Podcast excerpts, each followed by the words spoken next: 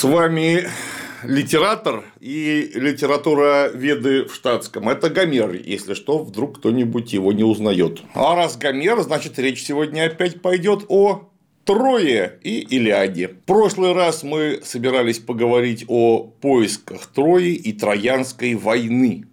Ну, а значит, сегодня мы этим и займемся. И о Троянской войне-то сначала нужно сказать буквально несколько слов вместе с тем, как нам ее излагает Гомер, если, конечно, это он в качестве одного отдельно взятого автора потрудился. Ну или коллектива авторов, если смотреть на вещи более реально. Это удивительное совершенно произведение Илиада, потому что, с одной стороны, Илиада – эпос, героическая поэма о подвигах героев и деяниях богов на каком-то историческом фоне.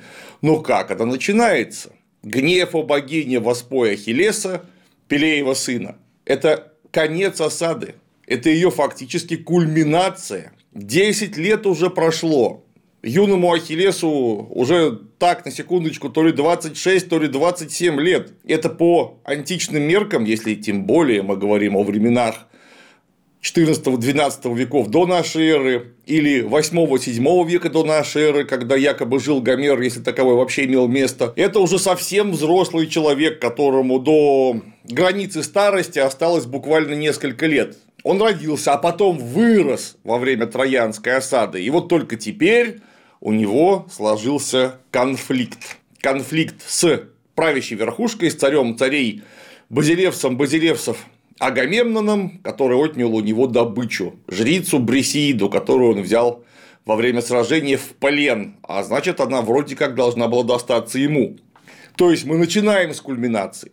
А любая эпическая поэма, любое эпическое произведение должно сначала нам описать, как родился Ахиллес, где он жил, как он вырос, кто такой Агамемнон, словом, поступательно развернуть все, начиная, ну вот неплохо бы с генеалогии основных героев. Так работает народное сознание. Посмотрите на позднейших представителей такого рода творчества, на скандинавские саги. Пока мы не узнаем, ну, какой-то вот самый минимум, хотя бы дедов главных героев, то и разговаривать-то не о чем. Потому что непонятно, кто это, их удостоверить сначала надо. В случае с Илиадой мы имеем настоящий блокбастер. Блокбастер тырь, потому что мы сразу погружаемся в гущу событий. Мы сразу оказываемся в кульминации, от которой потом танцует весь сюжет. Это, кстати, один из поводов заподозрить более позднее происхождение самой Илиады в том виде, какую мы ее знаем. Потому что, без сомнений, конечно, под ней есть древние пласты, это не подвергается вообще никаким вопросам, но эти древние пласты скомпонованы, могли быть и должны были быть иначе, поступательно от начала до конца через все необходимые в этом жанре пункты повествования. Но война, десятилетняя война, это что-то невероятное, потому что это можно назвать настоящей мировой войной античного мира. Мировой войной античного мира, куда втянуты, помимо, собственно, греков и троянцев, еще очень много кто. Да вот буквально начиная с амазонок. Вокруг Трои вертится огромное количество народов, огромное количество событий происходит вокруг Трои. И эта война, внимание, вовлекает в себя даже самих богов. И тем не менее, сейчас состоится интеграция. И в древние времена, и сегодня в жизни граждан огромное значение играют деньги, но они являются не только платежным средством.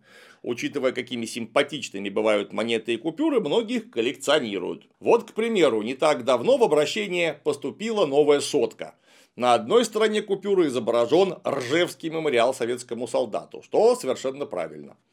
А на другой – фрагмент Спасской башни Московского Кремля – с непременными курантами. Оформлена банкнота в современном дизайне приятного оливково-оранжевого цвета.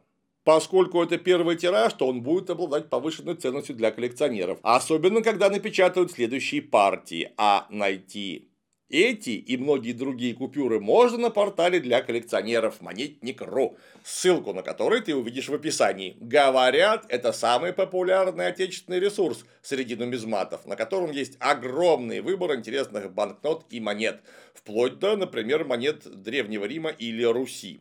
Ну а с промокодом КЛИМ есть возможность получить одну такую сотку бесплатно. Для этого надо кликнуть по линку под роликом. Банкнот всего 100, так что спеши поспешить. На всякий случай уточню, это не сувенир, а официальное платежное средство, выпущенное нашим Центробанком. И ей вполне можно расплатиться в магазине, но лучше, конечно, оставить на память. А внутри Трои при этом за 10 лет почему-то не кончилась еда. Там многолюдные улицы, крепкие стены, добрые башни, ну ладно, это фортификационное сооружение, но там живут люди мирные, граждане в огромном количестве. Спрашивается, а какая-то странная эта война. И отсюда, конечно, вопрос, а была ли она вообще? Каковым вопросом начали задаваться еще вообще-то в античности некоторые скептики, хотя без сомнений для рядового и не только рядового грека все, что писал Гомер была абсолютной правдой. Для греков это история такая же верная, как для нас учебник э, истории пятого класса, а античного мира. Вот это их собственный учебник античного мира. И то, что Гомер был как отдельно конкретно взятый человек, тоже никаких сомнений ни у кого не было. Впрочем, об этом нужно подробнее говорить, э, посвящая целые лекции, даже не лекцию, литературоведческому анализу текста. И историка литературоведческому анализу текста Пока же мы о грубом, об археологии. Что есть Троя, вот та Троя, которую мы знаем теперь как Трою, тот самый холм Гисарлык. А там выделяется 9 слоев, 9 больших слоев, внутри которых есть собственные подгоризонты. Это нулевая Троя или предтроя, Кум-ТП – это неолитическая стоянка, неолитическое поселение, то есть где-то около 8 тысячелетий, там 7-8 тысячелетий до нашей эры. Это Троя-1, 3000-2600 лет до нашей эры. Небольшое поселение бронзового века, где-то около 100-110 метров в диаметре, очень примитивные глинобитные жилища. Судя по всему, там проживала первая волна представителей индоевропейского заселения Малой Азии, предки хеттов и лувийцев. Вторая трое 2600-2300 лет до нашей эры – это Напротив, в отличие от первой трои, поселение куда более крупное, богатое, уже обнесенное крепостной стеной высотой где-то около 5 метров и шириной в 3-4 метра в разных местах, судя по всему, когда-то еще более высокая, не скажу более толстая. И именно вот этот слой Трои когда-то раскапывал путаник Генрих Шлибан, приняв ее за настоящую Трою. Именно там он, как говорилось, обнаружил, а на самом деле фальсифицировал золотой клад, который теперь у нас хранится в Эрмитаже ну и в третьем тысячелетии до нашей эры, 2300 до нашей эры, Троя была уничтожена пожаром, что и вызвало иллюзию Шлибана, то, что именно это следы той самой Троянской войны. Ну а что, все совпадает. Пожар, то есть следы штурма, масса вещей, клад, золотых, золотых предметов, которые мог только царю принадлежать, ну, а значит, прямо, конечно, кому еще. Вот поэтому это и считалось настоящей Троей, хотя попала-то она в археологические слои задолго до реальной Трои, за тысячелетия. И э, дальше горизонты Трои 3, 4, 5, это 2300-1900 лет до нашей эры, когда был упадок Трои, которая не являлась, которая в это время не являлась хоть каким-нибудь значимым центром. Ну а вот Троя 6 1900-1300 лет до нашей эры – это довольно крупное поселение. Снова расцветшее на какой-то международной торговле 200-210 метров э, в диаметре цитадель Трои, также обнесенная мощной стеной высотой где-то около 10-11 метров, тоже очень толстые, Снаружи есть ров, следы Нижнего города, то есть предместий. Кстати, его тоже окружал э, ров не менее 4 метров в ширину. Вопрос, был ли там вал, не очень понятно. И вот это трое погибло при землетрясении, которое в этой местности совершенно нередки, около 1300 годов до нашей эры. И вот трое 7. Там есть два горизонта. Трое 7А и трое 7Б. Это 1300-1200 лет до нашей эры. Вот как раз трое 7А по студиям более поздних археологов, и в первую очередь Карла Вильяма Блегина, американского археолога, который родился в 1883 и умер в 1971 году, вот там-то и располагалась та самая знаменитая Троянская война, о которой писал Гомер. В самом деле, какая-то война там была, которая положила конец Трое 7А. где-то на рубеже 14 и 13 веков до нашей эры. Потому что есть и следы разрушений, следы поджогов, незахороненные трупы на улицах, стрелы, которые считались некоторое время с легкой руки Блегина стрелами игейского вида, то есть явно совершенно следы ахейского вторжения. Ну и потом трое 7Б, которая просуществовала тоже долго, 1200-900 годы до нашей эры, и она была захвачена уже фригийцами. После чего наступает восьмая Троя, которая где-то с 900-х по 350-е годы до нашей эры существовала. Вот это э, время, когда сначала Троя находилась в упадке, а потом где-то около 8 века до нашей эры она стала объектом великой греческой колонизации где, э, собственно, и появляется многочисленная эпиграфика, которая позволила соотнести Трою Гомера с Илионом и Троей, вот тех самых греков, которые пришли туда, уже зная мифы о Троянской войне, и принялись писать о том, где они, собственно, теперь находятся. Вот в таком знаменитом месте. Кстати, это было довольно знаменитое место в античности – Троя. Туда даже сам царь Ксеркс в качестве туриста и паломника приезжал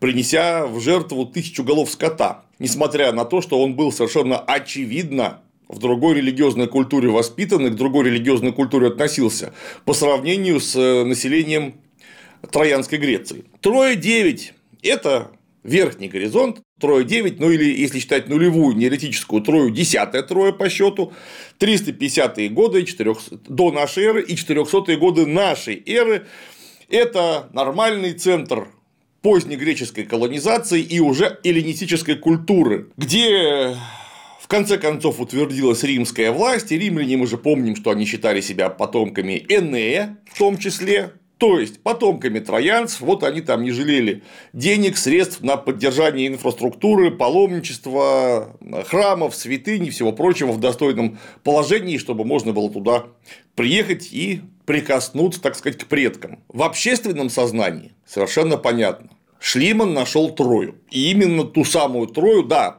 пускай более раннюю, но место-то то же самое, правильно. И вот дальше раскопки-то продолжил Карл Вильям Блэгин, который, в отличие от мародера Шлимана, был настоящим археологом и по меркам своего времени раскопки провел совершенно образцово-показательно. И вроде бы подтвердил, что да, в более позднее время, но на этом месте в самом деле была Троянская война, ну а значит э, историчность Гомера во многом подтверждается. А и, и правда, Двойное имеет место быть совпадение. Горизонт 7А – это следы военных действий, следы штурма. Он значит, что Троя имела конфликт с ахейцами, с эгейской цивилизацией и поплатилась за это.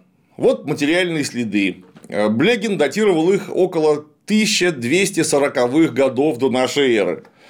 Однако, не иллюзия ли это? Потому что время было, прямо скажем, неспокойное, и если мы говорим про 13 э, век до нашей эры, 13-12 век до нашей эры, то скажите, вот какой из значимых городов в это время на Средиземном море не подвергся штурму, разграблению и сожжению? Это же кризис бронзового века. В это время, так, на секундочку, погибло Великое Хетское царство. Далеко не только одна Троя. На этот очевидный факт еще Рудольф Гахман, немецкий археолог, указывал. Почему вы считаете, что погибшая Троя 7А – это следы именно той самой Гомеровской осады?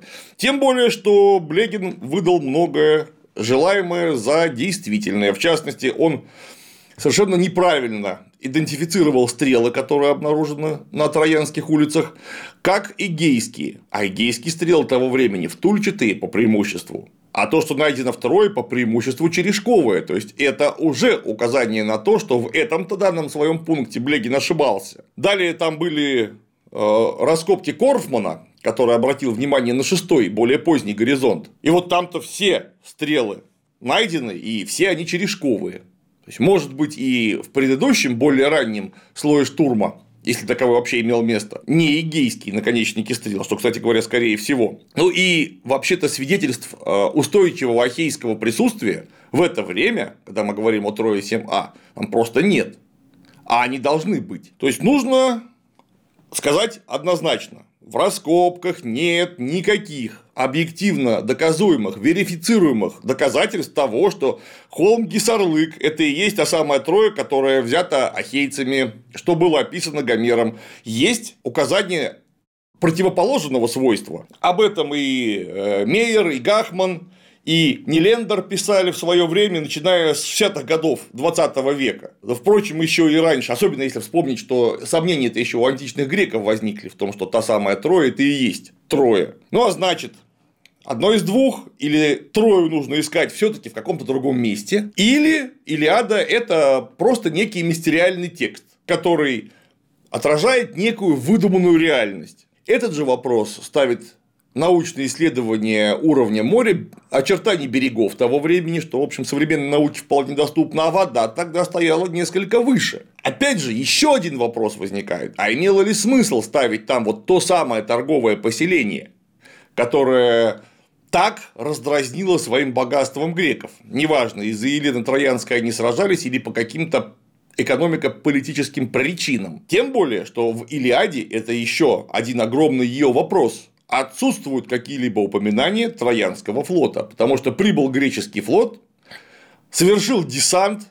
Если мы будем верить э, легендам Троянского цикла до буквенно, до этого они сделали еще несколько остановок, совершенно явно угрожая Трое, не встретив никакого противодействия со стороны троянских военно-морских сил вообще.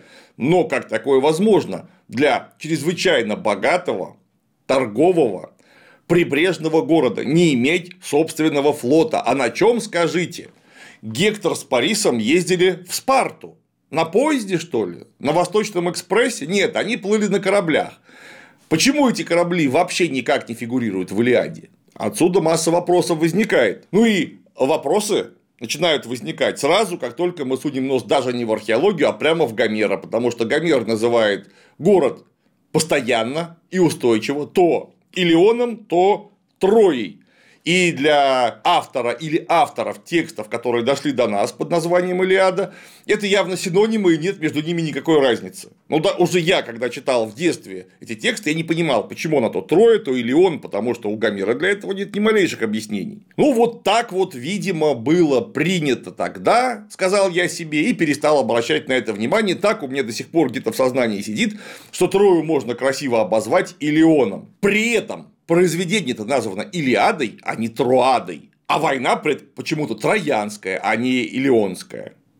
И жители Трои всегда именуются троянцами, а никак не илионцами, ну или э, каким-то схожим вообще названием. Ну и э, есть серьезнейшее сомнение и серьезнейший соблазн считать ту самую Трою, которую копал Шлиман, э, Блевгин и другие, просто еще одним городом на побережье, где потом в самом деле жили греки, которые назвали его Илионом. Потому что, судя по находкам архаической греческой керамики 8-7 веков до нашей эры, то есть того времени, когда Гомер-то в самом деле мог жить, или, может быть, даже в самом деле жил, греки там утвердились на побережье Малой Азии. Именно тут они основывают город на удобном месте, на развалинах старого города и называют его Илионом, скорее всего, узнав Э, данный топоним от местного населения, которое там роилось в округе. Ну и особенности местности, которые описаны в Илиаде, очень тщательно описаны и, в общем, вполне узнаваемые, в общем, совпадают с тем, что можно было и можно до сих пор встретить вокруг холма Гисарлык. То есть,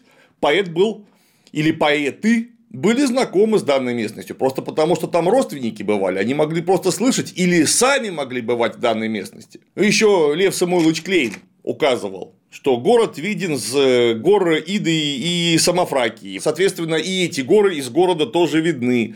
То, что в окрестности трое у родников есть выбоины в каменном грунте, где женщины полоскали белье. Эти выбоины теперь туристам по сей день показывают. Вот посмотрите. Что у скейских ворот неподалеку стоял курган, ну и прочее, прочее. То есть, кто-то или сам поэт автор или авторы данных строк бывали там или могли слышать нечто от свидетелей. То есть, если мы говорим об аутентичном контексте 8-7 веков, когда появляются сказания троянского цикла в том виде, каковы потом попали под запись, там, начиная от Кипра и заканчивая Илиадой и Одиссеей, то нет сомнений, греки считали это место тем самым Илионом, а значит и Троей. И там же остались э, следы эпиграфики, то есть надписи на камнях, на предметах керамики, которые оставляли сами э, греки, которые колонизировали данную местность. И в этом-то смысле, конечно, Шлиману досталось настоящее Троя,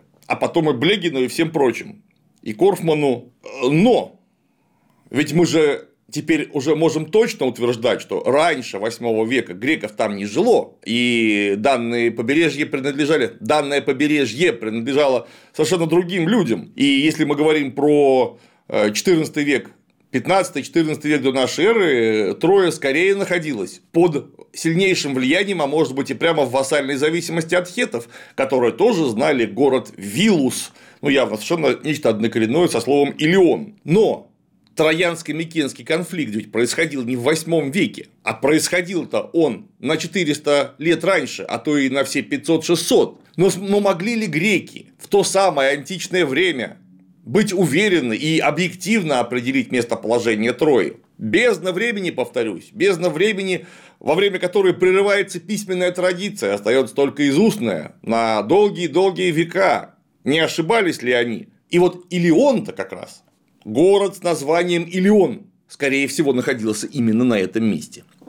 Потому что уж в чем в чем греки не могли ошибиться, так это в расспросах местного населения. А местное население прямо говорило, это Илион, мы знаем, мы здесь живем, наши прадеды здесь живут. Это именно этот город. Именно этот холм, который несет на себе легендарный топоним. Или он. То есть, вопрос можно считать закрытым.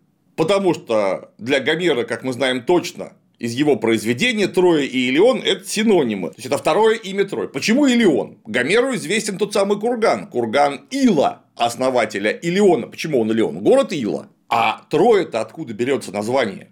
Должен быть курган Троя, а не Ила. Или может быть два кургана, один из которых принадлежит Илу, а другой Трою, еще одному какому-то древнему герою, э, царю, который сопричастен основанию первого города, или, может быть, построил на его месте второй город. И вот отсюда возникает такое разночтение. Однако никакого кургана Троя не существует. Или, по крайней мере, Гомер об этом не говорит, ему никакой Трой не известен, а вот Трое почему-то известно. Опять же, если мы посмотрим на текст Илиады, то мы обнаружим, и это неоднократно обнаруживали исследователи литературоведы до нас, что и Трое, и Илион снабжены разным набором эпитетов. Мы помним, насколько важно для архаической поэтики и конкретно для произведений Гомера эпитет. Потому что Илеон священный, Трое добростенное и так далее. То есть у них очень много прилагательных использовано для того, чтобы описать одним или двумя словами качество данного города. И вот у Илиона и Трои почему-то, по непонятным причинам, набор эпитетов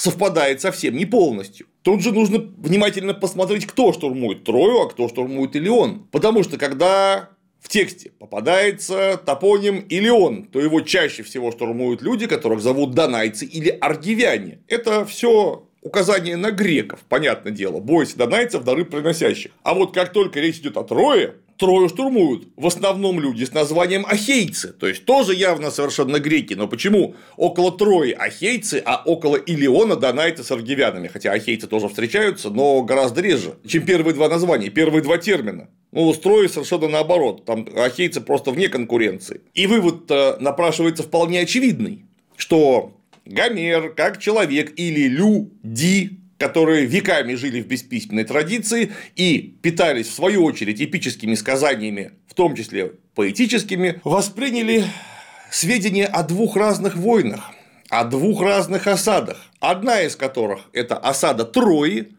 а другая – осада Илиона, которые произошли в разных местах в разное время, причем настолько разное время, что даже этнонимы аргивяне донайцы в одном случае и ахейцы в другом случае не вполне совпадают в одном едином тексте. Несмотря на все сотни, а может быть и тысячи фильтров, влияние каковых текст испытал на себе на протяжении веков, мы помним, как вольно греки обращались с ним, так что аж закон пришлось издавать в свое время, уже после Аристотеля, что правки в Илиаду мы больше не вносим, вот на этом все, стоп.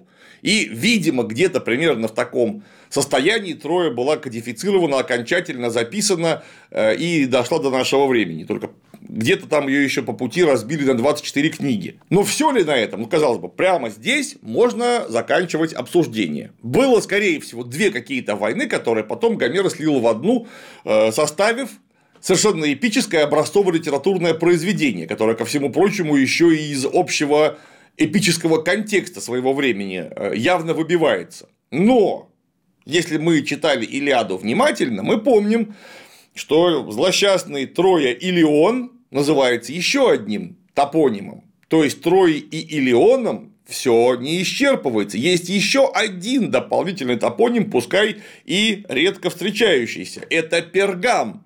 От чего-то этот город синонимизируется еще и со словом Пергам. Но ведь Пергам-то это совершенно явно другой город. Мы его знаем из кучи куч посторонних текстов. Гомер называет так то Кремль, цитадель, где располагается внутри Трои царская резиденция, а иногда весь город или шире местность, которую осаждают греки.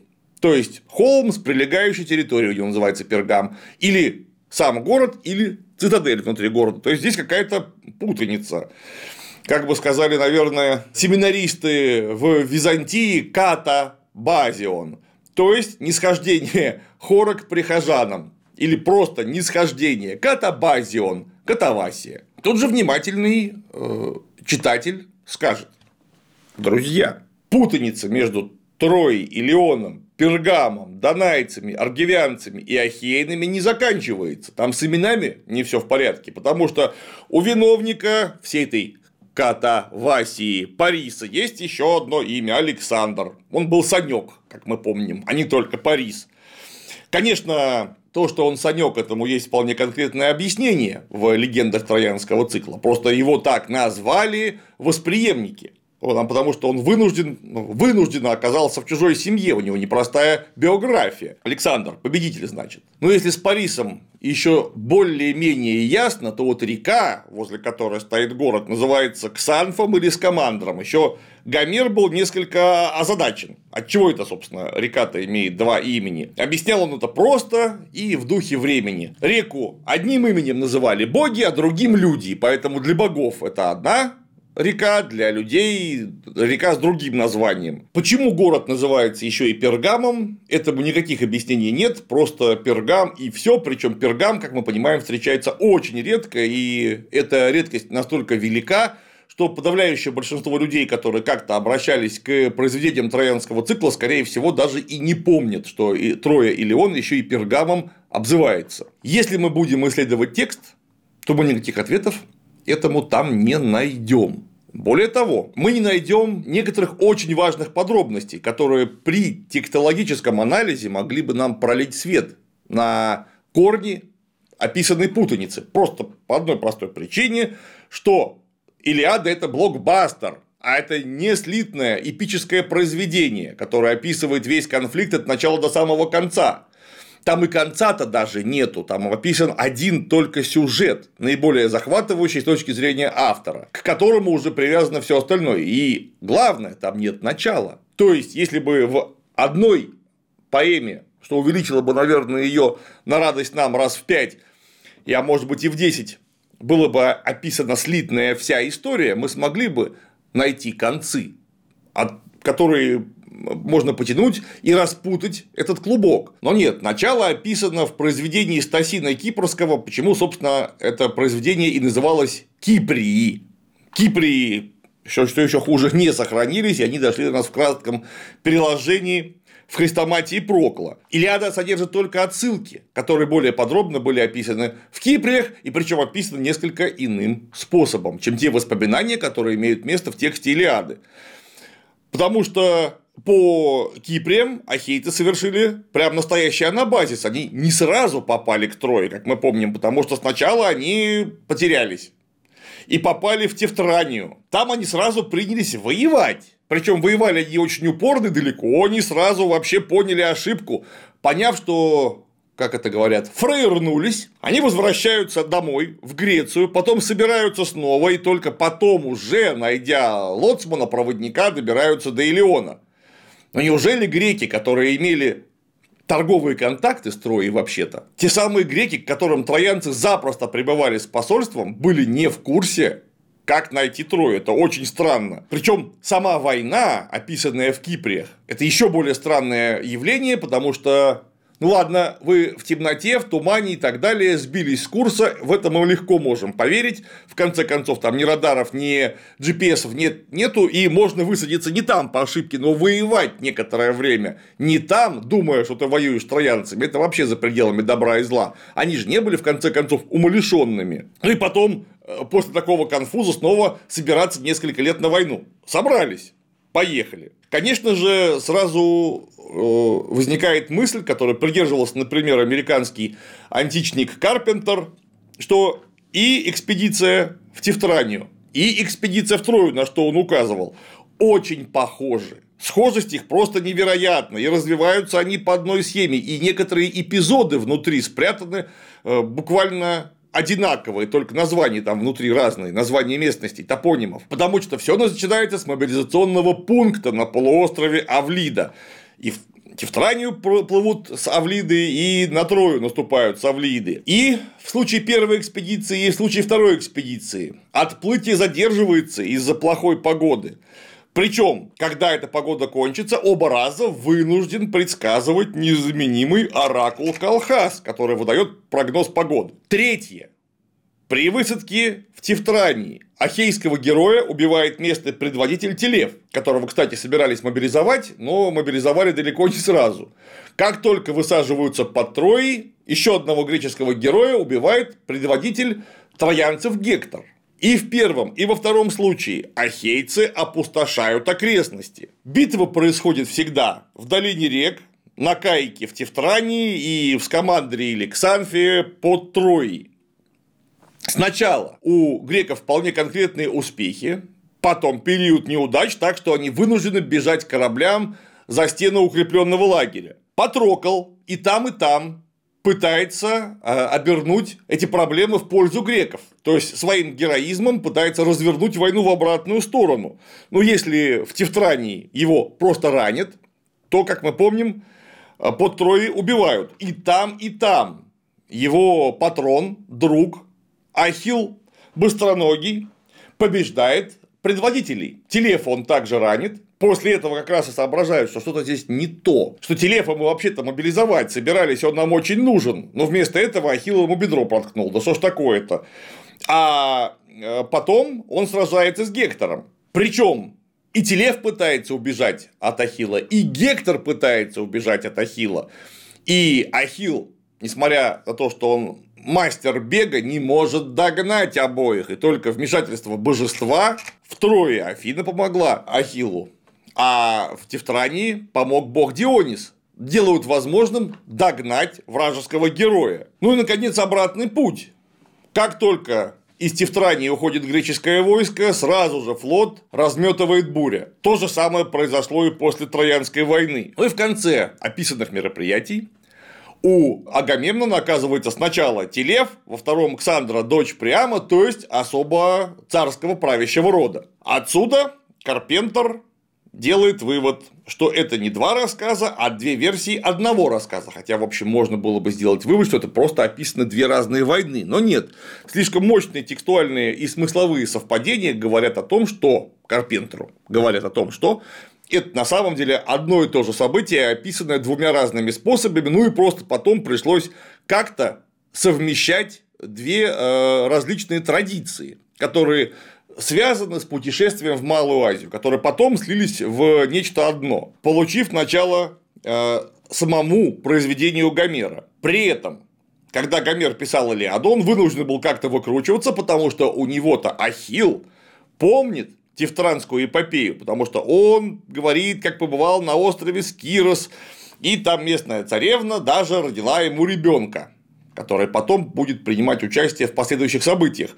Но Скирос это на пути в Тевтранию, а не на пути к Леону. При этом о сражении Ахилла с Телефом и о повторной мобилизации Гомер умалчивает. То есть для Гомера это не был отдельный рассказ, который просто перетекает в его собственную историю. Может быть, это и так. Темна вода в облацах, у Гомера теперь не спросить. Но э, тут есть какая-то загадка. Еще одна загадка – это укрепление ахейцев под осаждаемым городом. По одной из версий, греки строят укрепленный лагерь после высадки. То есть так, чтобы прикрыть и собственную стоянку, и собственные вытащенные на берег корабли. Описана крепость довольно подробно. Это серьезное сооружение, там есть стены, башни, как у настоящей крепости, есть ров, несколько ворот, из которых греки выходят на сражение. Более того, некую такого рода крепость описывали еще в античности, например, ее знал хорошо Страбон, но где? Не под Троей, то есть не около холма Гисарлык, а в Тевтрании. Называл он ее просто гавань ахейцев. Для него, опять же, не было сомнений, что, ну, смотрите, раз в Тевтранию греки высаживались, значит, и там у них была крепость. Они пока строили креп, вытаскивали корабли, строили крепость, дрались с войсками Телефа, с обеим Телефом, никак не могли понять, что они не втрое. Телеф, наверное, очень сильно удивлялся потому что греческие войска неслись в атаку с воплем «У, троянцы!» А он говорил, блин, мы не троянцы, что, что они несут? Ну и, собственно, может быть, Гомер, э, зная о такой крепости, включил ее просто в свою повесть. Хотя он просто так как еще в это время не очень здорово представлял географию Малой Азии, просто не различал гавань ахейцев Тевтрании и некую гипотетическую крепость, которая могла бы быть под Троей. То есть она для него совместилась. Однако, хоть Гомер или Гомеры плохо знали географию вообще, они отлично знали Трою, и там-то следов крепости нет никаких, поэтому, опять же, пришлось как-то сюжетно выкручиваться и описать целое совещание богов, которые решили начисто смыть греческую крепость э, волнами моря ветром и прочей непогодой. Вот она была, вот ее нету, ну, потому что боги так распорядились. Универсальные средства. Ну и э, еще один важный момент. Вот мы говорим Тевтрания, Тевтрания, Тевтрания, Тевтрания, следуя сюжету Киприй. Но что по ошибке осаждали в Тевтрании ахейцы, а главным городом Тевтрании был как раз Пергам, крепость расположена на высокой горе, где есть следы пребывания людей в 8 веке до нашей эры. То есть не отсюда ли Пергам перекочевал в качестве одного из синонимов слова «троя» в Илиаду? Вопрос-вопрос. Может быть, что это и так. То есть отсюда можно сделать вполне очевидный вывод. Пергам в Илиаду попал, потому что его реально когда-то могли осаждать греки, ну, в самом деле, если там был осадный лагерь. А так как Тевтранскую эпопею Троянскую эпопею Гомеру как-то пришлось сливать, видимо, вот таким вот образом и Пергам-то оказался в качестве одного из синонимичных топонимов. Пергам, или он, Троя. Правда, запутанная история. Ну и вот Карпентер, который, прямо скажем, убедительно объяснил, откуда взялся Пергам. Трою нам объяснить не смог. Он сам писал еще в 1974 году, что Троя как будто уходит сквозь пальцы. Но раз она уходит сквозь пальцы, вот тут-то перед нами опять и опять встает тот самый проклятый скептический вопрос, который волновал уже некоторых античных греков. А была ли Троя? Вот это мы возвращаемся к тому, с чему начали. Ересь, казалось бы. Вот от Шлимана до Блегина нам доказали, что Троя есть, и там есть следы войны. А значит, скорее всего, и греков. Что совершенно не так, повторюсь, нет объективных доказательств. Но тем не менее, Эрнст Мейер в 1975 году издает статью, которая прям так и называется «А была ли Троя?». А Эрнст Мейер просто так писать бы не стал, потому что, наверное, это один из самых э, значимых, только, наверное, правильно сказать, не Троя или Илиона Ведов, а Шлимана Ведов, который исследовал наследие Шлимана. Вот ересь, казалось бы, вроде бы нам и Блегин, и Шлиман все доказали. Но была ли Троя? Еще представители мифологической школы XIX века, которые вообще все что есть в э, каких-то старых преданиях, начиная с Евангелия, заканчивая, ну, конечно же, Гомером, объясняли тем, что это именно что миф. Вот еще Макс Мюллер сомневался в том, что Троя реально. Кстати, Макс Мюллер это же э, оксфордский соученик Шлимана, единственный человек из скептиков, с которым Шлиман насмерть не поссорился, более того, они оставались дружны. Вот Макс Мюллер еще в 19 веке сомневался в реальности Трои. То есть, перед нами вопросов, гораздо больше, чем ответов. Этими вопросами задаюсь не я такой умный. Ими задавались от античности до 20 и даже 21 века. Самые разные, очень внимательные исследователи и популяризаторы науки. Или просто люди, которые э, посчитали возможным замахнуться на великий текст Гомера, ну и на не менее великие раскопки Шлимана. Вопросов, когда мы смотрим на текст самого гомеровского произведения или сопутствующих произведений троянского цикла, возникает настолько много, что однозначного ответа прямо сейчас мы дать на них-то и не сможем. На помощь может прийти только археология. Потому что археология трое описаны нами в начале данной беседы самыми широкими мазками и шире, если мы выйдем за контекст узкий и возьмемся за контекст широкий, вот только она может дать нам ну, хоть какие-то указания на то, где была Троя и была ли она вообще. Потому что есть мнение, что Троя, если она реально существовала не в Малой Азии, а вообще в Греции, на что есть вполне конкретные указания. Но, э, тем не менее, нужно заранее расписаться в том, что мы, скорее всего, никогда не узнаем, где была Троя. Вот то, что Троя как Троя.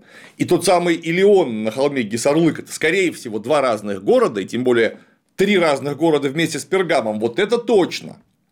Но вот где искать Трою? Может быть, в самом деле, кстати говоря, в Греции. И где искать Троянскую войну, вот это вопрос отдельный. На него попробуем ответить в следующий раз. Все так же привлекая произведение вот этого вот дядьки, который у меня стоит и вдохновляет меня теперь в студии постоянно. Что, впрочем, не отменяет того факта, о котором я упомянул в конце нашей прошлой беседы. Совершенно не важно, где была Троя, как складывалась Троянская война по-настоящему и была ли она в реальности. Это никак не умаляет величины гомеровского текста. Если вы хотите понимать европейскую литературу Читайте в обязательном порядке Илиаду. Это потрясающее произведение. В свое время Лев Толстой, который на склоне лет, ему было больше 60, взялся, наконец, по-настоящему учить греческий язык. Он был просто поражен.